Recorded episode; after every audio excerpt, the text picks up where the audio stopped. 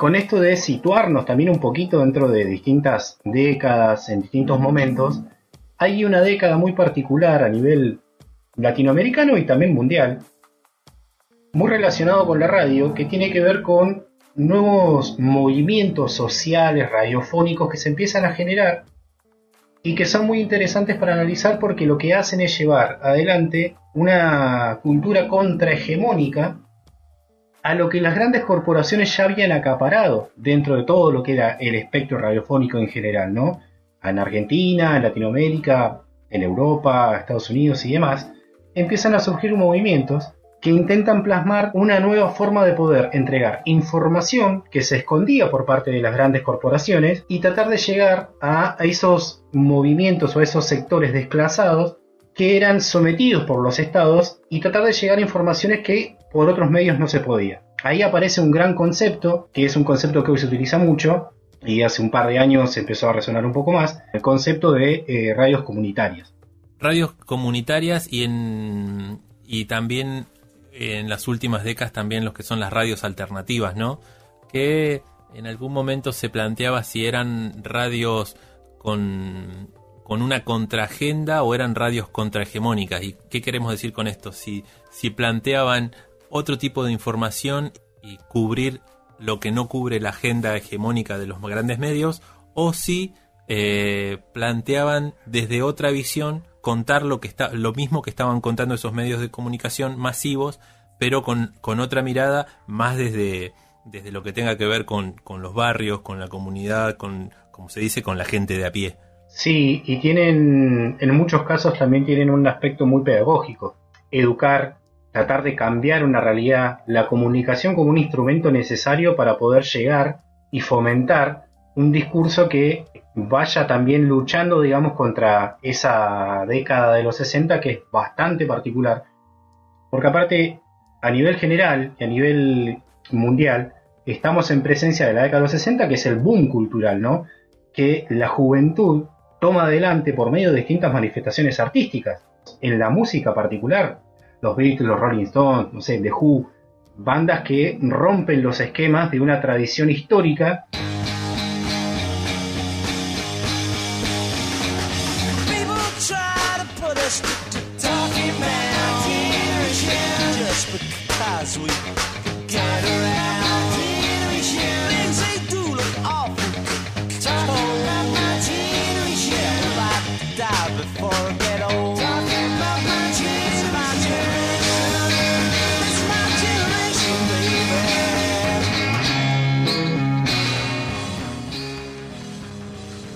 Que instalan un nuevo movimiento y que eso termina como pergeniándose en distintos otros movimientos artísticos y que la radio los retoma de una forma particular, porque la radio en sí, la radio hegemónica, no permite que esos movimientos sean expresados.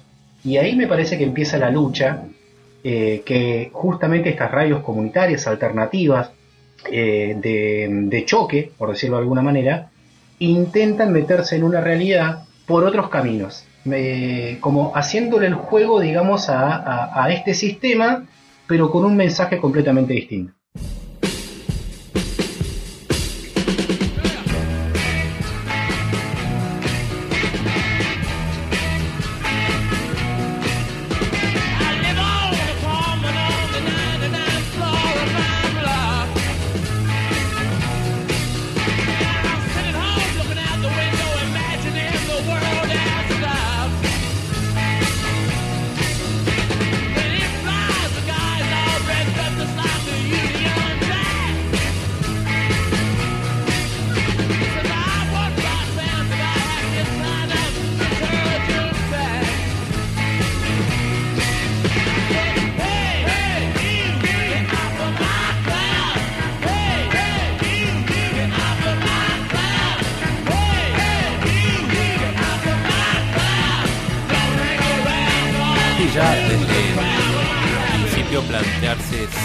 Al servicio del mensaje y no al servicio de, la venta de la información o, del lucro, ¿no?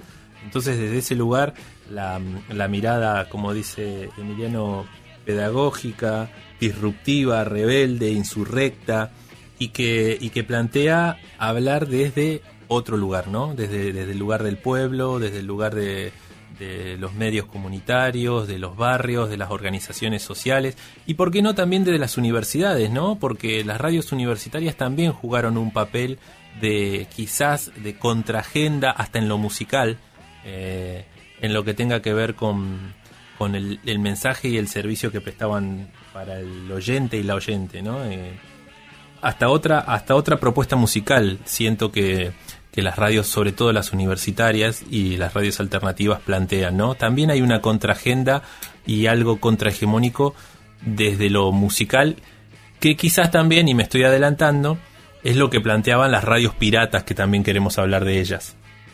Sí, vos sabés que yo acá me acuerdo, cuando yo era, cuando yo era pibe, en mi adolescencia, en San Martín, en San Martín de los Andes, eh, hay una radio que todavía sigue existiendo, que es eh, la radio Pocahuyo, que era la radio comunitaria.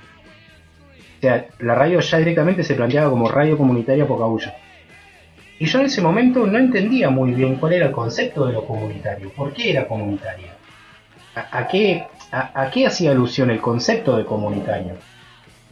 Porque muchas veces eh, los rótulos que se ponen en distintos movimientos, uno en su, eh, en su inconsciencia de no entender el concepto y demás, se le escapan un montón de, explicaciones que vienen de trasfondo, digamos, de todos esos movimientos, en este caso de la radio.